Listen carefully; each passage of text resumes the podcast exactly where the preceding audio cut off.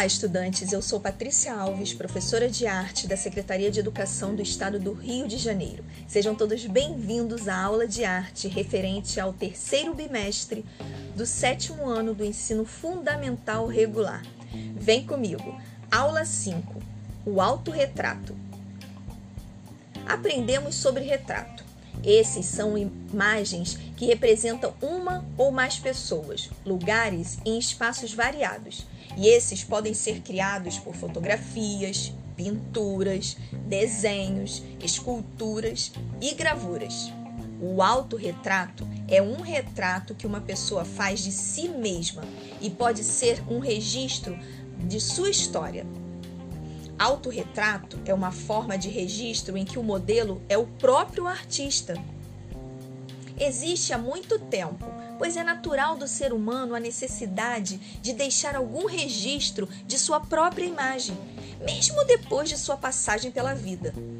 Desde a pré-história, homens e mulheres desenhavam suas identidades com a marca das mãos dentro das cavernas usando pó colorido para fazer os contornos. Durante o Renascimento, o autorretrato tornou-se bastante popular, pois os pintores começaram a retratar seus próprios rostos com o intuito de deixar suas imagens gravadas para o futuro. Sentir que eram importantes como seres humanos e como profissionais. Expressar em suas pinturas o que sentiam internamente, suas emoções e seus pensamentos, usar suas próprias imagens como pretexto para elaborar obras de arte, cuidando das cores, cuidando das pinceladas, cuidando dos contornos, cuidando das formas, cuidando das texturas. Frida Kahlo foi uma artista que pintou muitos autorretratos. Ela representou momentos diferentes da sua vida. Frida Kahlo tinha referência da cultura mexicana, sua herança materna indígena e o feminismo são temas muito abordados em sua obra. Assim como muitos artistas que deixaram sua marca na história da arte pelo trabalho que fizeram, nas diferentes modalidades artísticas, Frida Kahlo foi além. Sua obra e sua história estão nos inúmeros autorretratos pintados que expressam sua luta para permanecer viva. E ela conseguiu. Sim, ela conseguiu, porque a obra de Frida é eterna. Dá-se o nome de autorretrato quando o retratista procura descrever o seu aspecto e o seu caráter, revelando o que captou da expressão mais profunda de si mesmo. O autorretrato constitui um exercício que permite revelar traços do criador artista.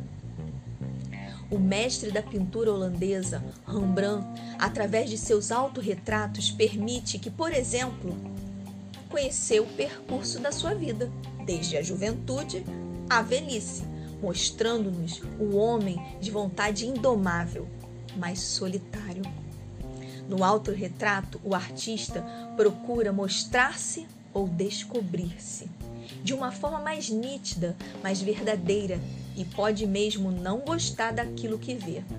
Pode não aprovar e por isso pode modificar a imagem que de si encontrou.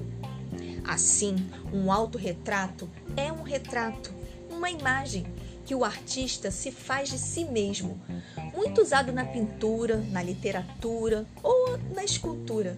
O autorretrato nem sempre representa a imagem real da pessoa, mas sim como o artista se vê.